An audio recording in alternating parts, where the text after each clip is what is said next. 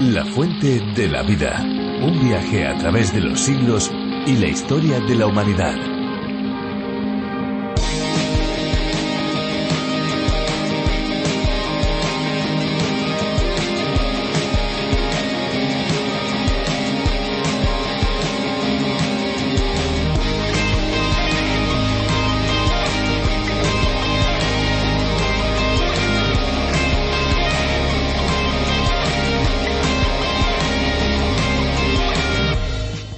Es esencial para la vida, pero cuidado porque también puede transmitir enfermedades cuando tiene microbios o químicos peligrosos. Esto aseguró recientemente el doctor Andrew Pavia, especialista en enfermedades infecciosas de la Universidad de Utah en Estados Unidos. Si no es filtrada el agua, estás en riesgo, es lo que indicó el especialista. También advierte de estos peligros el jefe de la rama de prevención de enfermedades transmitidas por el agua de los Centros de Control de Enfermedades de Estados Unidos, Vincent Hill.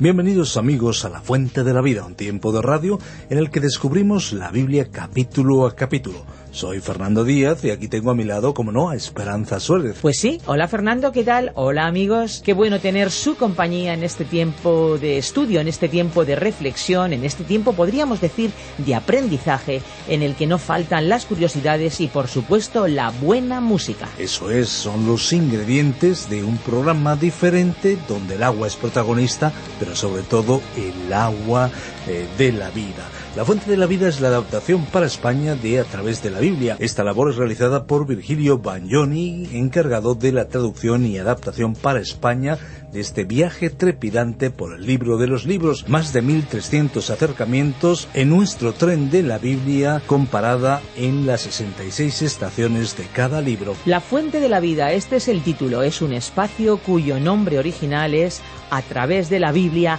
del teólogo John Vernon Magee. A través de la Biblia es el nombre de la versión tan conocida en el ambiente hispanoamericano, pero ahora también en la versión para España y más allá a través de la fuente de la vida. Son más de 80 países que disfrutan de estos programas visite lafuentedelavida.com donde encontrarán más información detallada. Visite también nuestra página y allí encontrarán recursos muy útiles que les pueden ayudar al mismo tiempo que escuchan el programa. Y ahora sí, ya nos toca pasar a la exposición bíblica, pero antes vamos a escuchar una canción que esperamos sea de su agrado. Agradecemos a los músicos que contribuyen con su aportación musical. Estamos preparados, listos adelante con la música.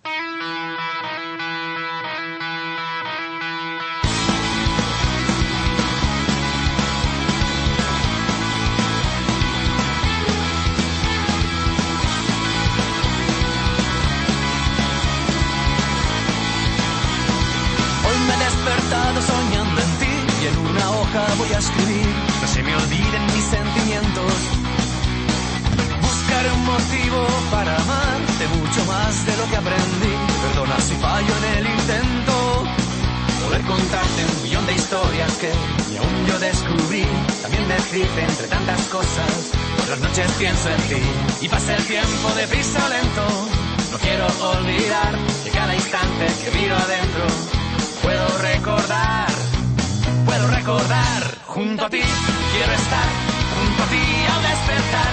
No hay presente ni mañana que nos puedan separar. Junto a ti, quiero estar junto a ti, el tiempo se va. Ser yo parte de tu vida como un río en el mar.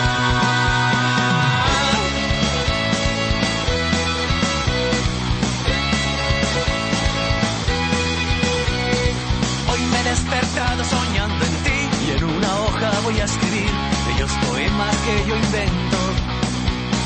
Necesito un poco de tu amor para que pueda yo cantar palabras que no se las lleve el viento.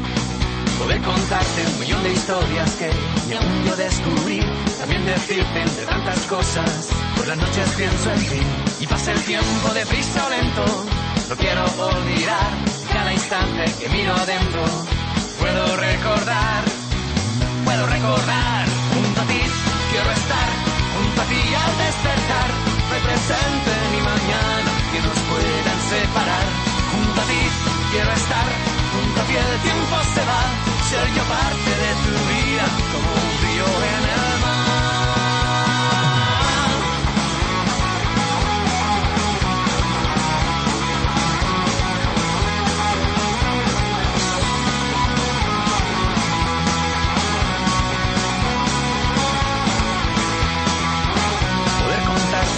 historias que ni aún yo descubrí.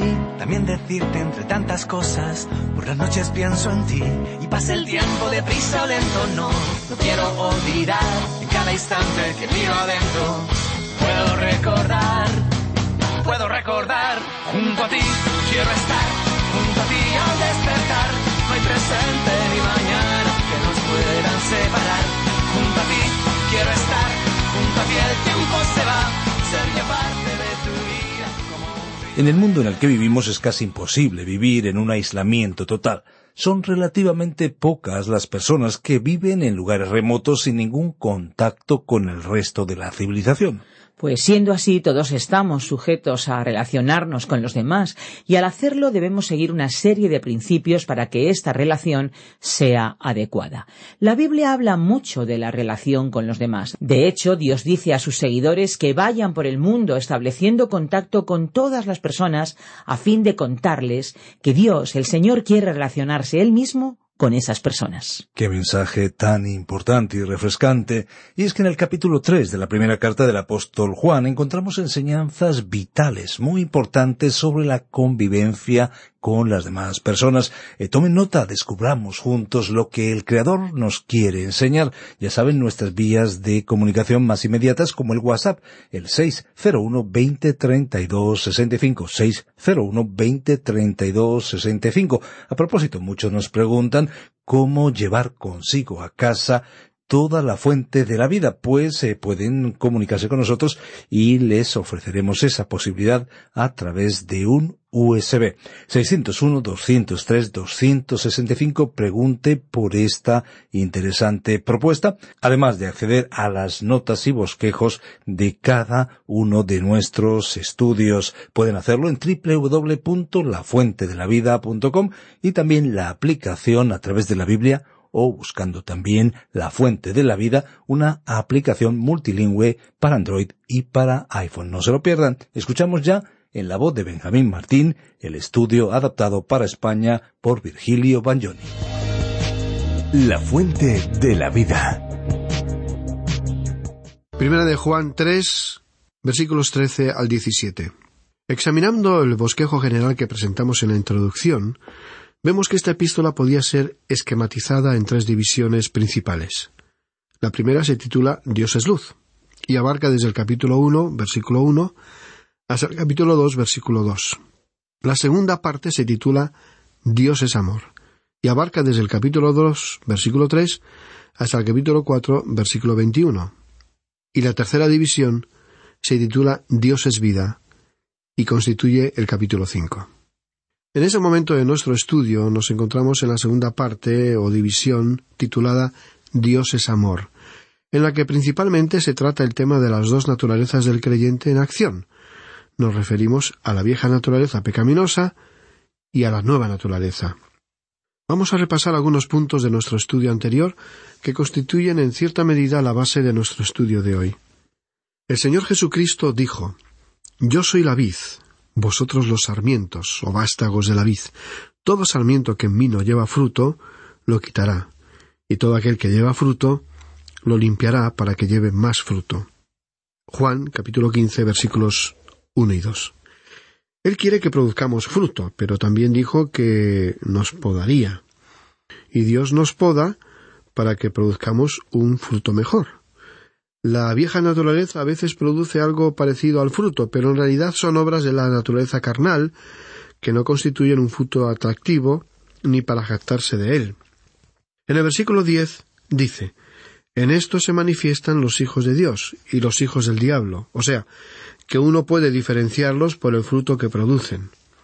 El Señor Jesús dijo Por sus frutos los conoceréis. Mateo siete veinte se da por sentado que deberíamos encontrar algo de fruto en nuestra vida y en la de otros creyentes.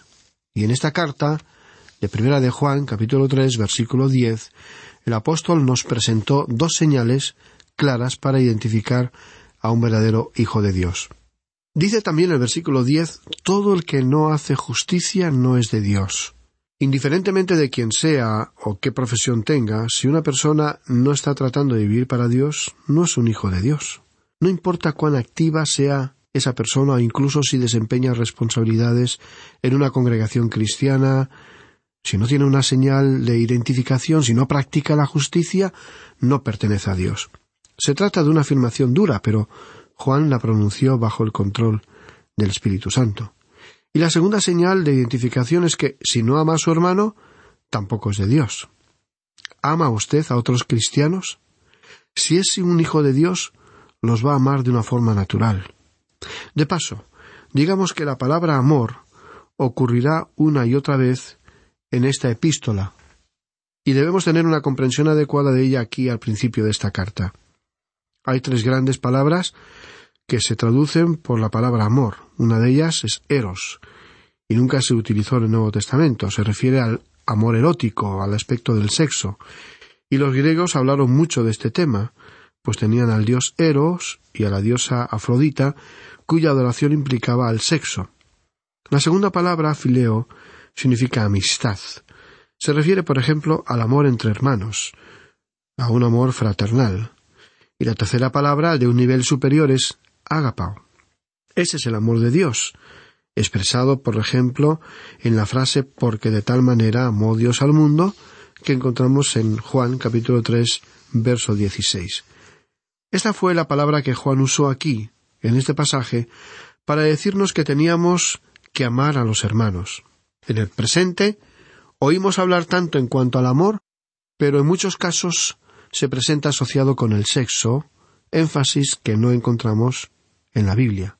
Y Juan, al referirse aquí al que no ama a su hermano, quiso decir que debíamos tener una preocupación, un interés por nuestro hermano en Cristo, en el sentido de estar dispuestos a ayudarle.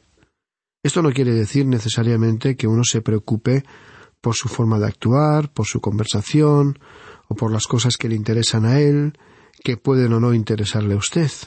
Significa más bien que uno debe manifestar un amor que se preocupa en el sentido de que es sensible a sus carencias o situación. Usted no debe albergar odio ni resentimiento contra otro creyente. En el próximo capítulo veremos que este amor no ha de ser una mera expresión de preferencia humana o un sentir superficial. O sea, que tendrá que ser un amor caracterizado por una preocupación sensible y un amor que actúa para hacer algo beneficioso para un hermano. Luego, en el versículo once de este tercer capítulo de Primera de Juan, dijo el apóstol Este es el mensaje que habéis oído desde el principio, que nos amemos unos a otros. Juan habló con frecuencia en cuanto al principio. El principio al cual se refería era la encarnación de Cristo. El apóstol estaba aquí reafirmando lo que el Señor Jesús había enseñado, por ejemplo, cuando dijo En esto conocerán todos que sois mis discípulos, si tenéis amor los unos por los otros. Juan capítulo 13, versículo 35. Este amor sería la señal que identificaría a los discípulos de Cristo. Este amor no fue algo nuevo, fue la enseñanza de Cristo y después sería la enseñanza de los apóstoles. Este amor auténtico por otros creyentes es un sentimiento que lamentablemente no se da en la realidad en muchos lugares. Continuemos leyendo el versículo doce de este tercer capítulo de Primera de Juan. No como Caín, que era del maligno y mató a su hermano. ¿Y por qué causa lo mató? Porque sus obras eran malas y las de su hermano justas. Dice aquí no como Caín, que era del maligno y mató a su hermano. Caín y Abel eran hermanos, hermanos de sangre, y en muchos aspectos eran muy parecidos. Sin embargo, Caín asesinó a su hermano. ¿Por qué? ¿Por qué le mató? Porque sus obras, sus acciones eran malas y las de su hermano justas. ¿Cuál era el problema de Caín? Los celos, la envidia. Eso fue el pecado de Caín. Aunque celos no es quizá la palabra mejor para describir el problema de Caín, los celos tienen una connotación de sospecha. Por ejemplo, un hombre puede tener celos de su esposa o una esposa de su esposo porque ama a su cónyuge, pero sospecha que no le es fiel. Por lo tanto, Creemos que la mejor palabra en el caso de Caín sería envidia. Aunque algunos consideran envidia y celos como sinónimos, vemos que hay un matiz que distingue estas palabras entre sí. La envidia fue lo que caracterizó a Caín. Él tenía envidia de su hermano, y esa pasión le impulsó a cometer un asesinato. La envidia se encuentra en el corazón humano. Alguien ha dicho que las fuerzas más destructivas del mundo son los celos y la envidia. Aquí tenemos una de las definiciones de envidia. Es un descontento, malestar, una tristeza o pesar por el bien ajeno. Es un deseo intenso por aquello que no se posee. Esas características describen la personalidad de Caín. Y estos factores fueron el motivo por el cual Caín mató a Abel. Es que Dios había aceptado las acciones y obras de su hermano y no las suyas. Ahora, en el versículo trece de este capítulo tres de su primera epístola, dice el apóstol Juan Hermanos míos, no os extrañéis si el mundo os odia. O sea que no debemos actuar como si algo raro o extraño nos hubiera ocurrido si el mundo no nos acepta, porque el sistema de valores del mundo no nos va a aceptar. Y Juan dejó claro, bien claro, en, toda esta epístola, que él simplemente nos estaba transmitiendo las enseñanzas que el Señor Jesucristo mismo impartió. En Juan capítulo quince, los versículos dieciocho y diecinueve, el Señor dijo Si el mundo os odia, sabed que a mí me ha odiado antes que a vosotros. Si fuereis del mundo, el mundo amaría lo suyo. Pero porque no sois del mundo, antes yo os elegí del mundo, por eso el mundo os odia. Sería paradójico que algunos maestros o predicadores de nuestro tiempo se hicieran populares en círculos o públicos en los cuales el Señor Jesucristo no sería popular si estuviera en esta tierra.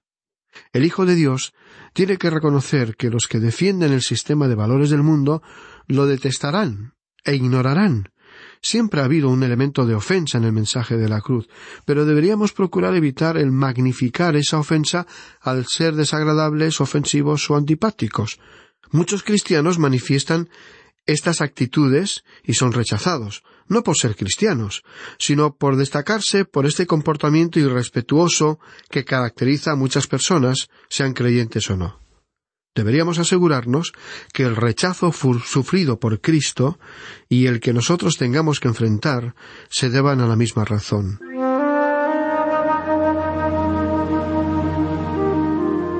Continuemos leyendo el versículo 14 de este capítulo 3 de la primera epístola de Juan. Nosotros sabemos que hemos pasado de muerte a vida porque amamos a los hermanos. El que no ama a su hermano permanece en muerte. Pensemos en esta frase. Nosotros sabemos que hemos pasado de muerte a vida. Usted puede saber si es o no es un hijo de Dios. Esta idea de que usted y yo no podemos saberlo es una grave equivocación. La palabra de Dios nos dice que podemos saber si hemos pasado de muerte a vida. ¿Y cómo lo sabemos? En que amamos a los hermanos. ¿Tiene usted amor en su corazón por sus hermanos en la fe? Una de las grandes y mayores experiencias que uno puede tener es cuando viaja de un lugar a otro y puede reconocer a creyentes que son realmente personas extraordinarias. Es algo realmente sorprendente. Recuerdo que cuando estuve en países que se encuentran del otro lado del Océano Atlántico, en América Latina, tuve la oportunidad de conocer a creyentes y de disfrutar de la hospitalidad de personas a las que nunca antes había conocido, pero son fieles oyentes de este programa de radio. Fue como compartir hermosos momentos de compañerismo con la propia familia, sintiendo ese amor que nos une en el Señor Jesucristo y que derriba barreras lingüísticas y culturales. Ahora, ¿cómo pudo suceder esto? Bueno, ellos son hijos de Dios, y yo también, al haber reconocido al mismo Salvador y Señor, y al haber compartido la misma fe, la misma esperanza de su regreso, y las bendiciones que Él derrama sobre los suyos. Pues bien, de esa relación y de ese sentimiento nos estaba hablando Juan en estos versículos. ¿Ama usted a los hermanos? Cuando usted se encuentra con alguien que pertenece a Cristo, es decir, con un hermano o con una hermana, entonces puede de Cristo compartir temas e inquietudes espirituales. El versículo 14 finaliza diciendo El que no ama a su hermano permanece en muerte. Hay quienes no parecen sentir ninguna preocupación e interés por otros hijos de Dios. Pero esta no es la actitud normal de un creyente. Usted y yo debemos sentir esa sensibilidad especial hacia los demás creyentes, aunque nunca los hayamos visto antes. Y ese amor por los hermanos en la fe es una prueba de nuestra propia salvación. En lo que se refiere a nuestro corazón, a nuestra vida interior, no hay mayor prueba o evidencia de esta salvación que compartimos con los demás gracias a la obra de Cristo en la cruz y que nos ha hecho pasar de la muerte a la vida, de la perdición y el alejamiento de Dios a la salvación y relación con Dios, y con los que por los mismos motivos que nosotros le pertenecen como hijos. Juan continuó desarrollando este tema tan importante, y veamos lo que dijo ahora en el versículo quince de este capítulo tres de su primera epístola. Todo aquel que odia a su hermano es homicida, y sabéis que ningún homicida tiene vida eterna permanente en él. Aquí vemos que comenzó el versículo con una frase fuerte, severa, todo aquel que aborrece a su hermano es homicida. Fue Juan quien dijo eso. No lo estamos diciendo nosotros. Y nuevamente, él está citando al Señor Jesucristo. En el Evangelio según San Mateo, podemos leer lo que el Señor Jesucristo mismo dijo en el capítulo cinco, versículos veintiuno y veintidós. Habéis oído que fue dicho a los antiguos no matarás, y cualquiera que mate será reo ante el tribunal. Mas yo os digo que todo aquel que se enojare con su hermano será reo ante el tribunal, y cualquiera que injuriare a su hermano será reo ante el Sanedín, y cualquiera que le maldijere será reo del infierno de fuego. Por cierto, estas fueron palabras sumamente severas. El Señor Jesús dijo que si usted tiene odio en su corazón hacia su hermano, significa que es un homicida. La envidia y los celos conducen al odio, y el odio al homicidio. ¿Cuántos homicidas se encontrarán hoy a nuestro alrededor? Con esta norma que Dios ha puesto ante nosotros, hay más homicidas fuera de la cárcel que dentro de ella. Seguramente usted es consciente de que este pasaje no enseña que un homicida no puede ser salvo. Cristo pagó el castigo por todos los pecados, incluso el de arrebatarle la vida a otra persona. Sin embargo, cuando un individuo es salvo, ya no vivirá más controlado por el odio. Recordemos que el énfasis del apóstol Juan en este pasaje recae sobre las dos naturalezas del creyente. Cuando usted se convierte en un hijo de Dios, no se libera de su vieja naturaleza. Más bien, usted tiene dos naturalezas, una vieja naturaleza y una nueva naturaleza. Hemos visto que la nueva naturaleza es la única naturaleza que puede agradar a Dios. El ser humano en su estado natural es incapaz de agradar a Dios, y su mente carnal está en enemistad contra Dios. Por lo tanto, como creyentes, hay momentos en que nos apetece orar y otros momentos en los cuales no sentimos deseos de orar. Si somos hijos suyos, Dios espera que manifestemos abiertamente, que pongamos en evidencia su naturaleza, esa naturaleza que Él nos ha dado. Continuemos leyendo ahora el versículo 16 de este tercer capítulo de Primera de Juan. En esto hemos conocido el amor, en que Él puso su vida por nosotros. También nosotros debemos poner nuestras vidas por los hermanos. Dijo aquí el apóstol, en esto hemos conocido el amor.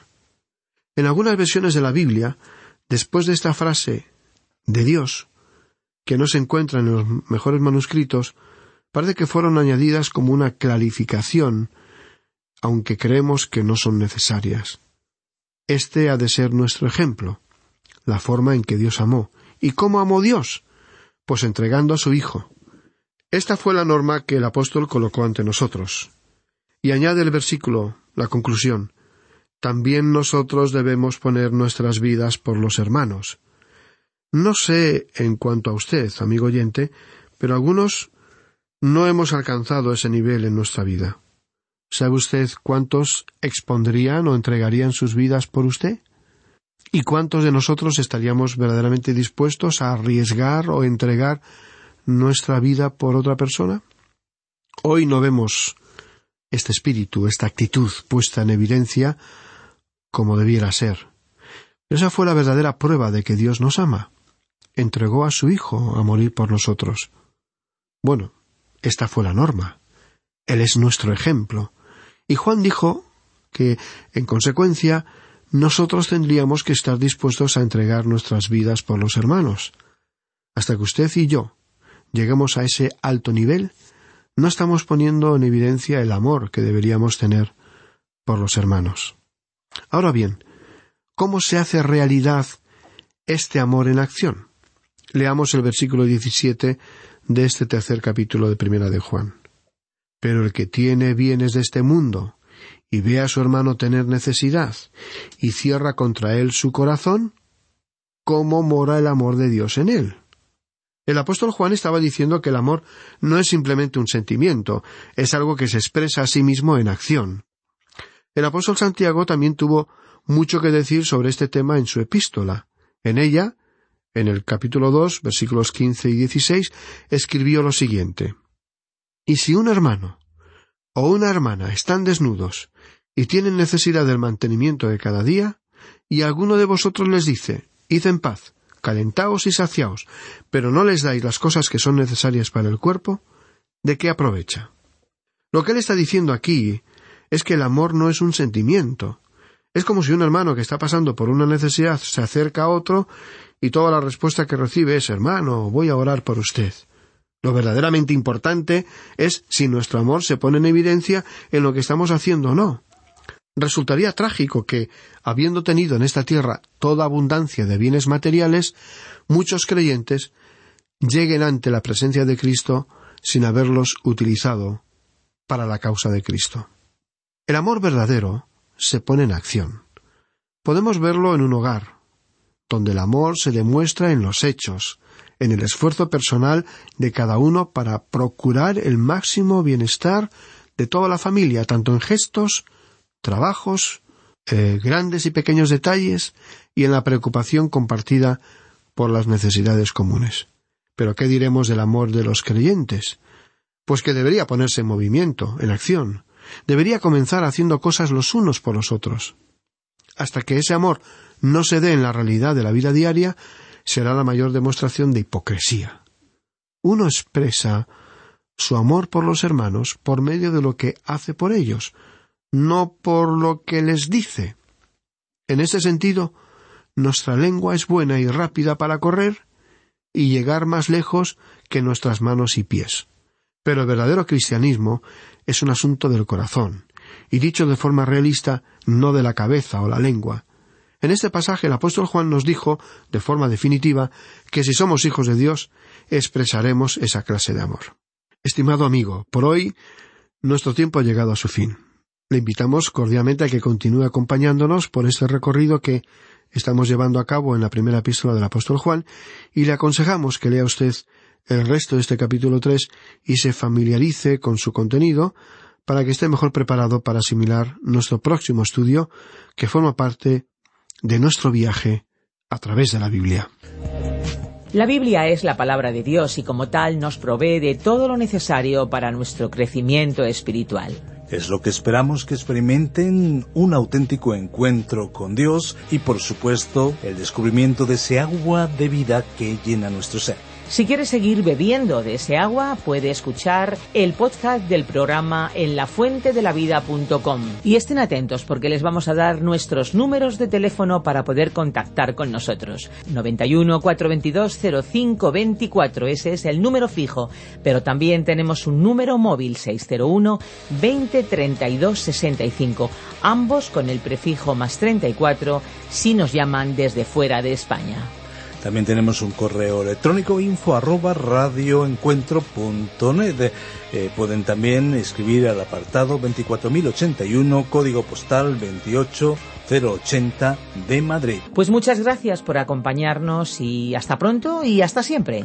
Recuerden que hay una fuente de agua viva que nunca se agota. Beba de ella. Este ha sido un programa de Radio Transmundial producido por Radio Encuentro, Radio Cadena de Vida.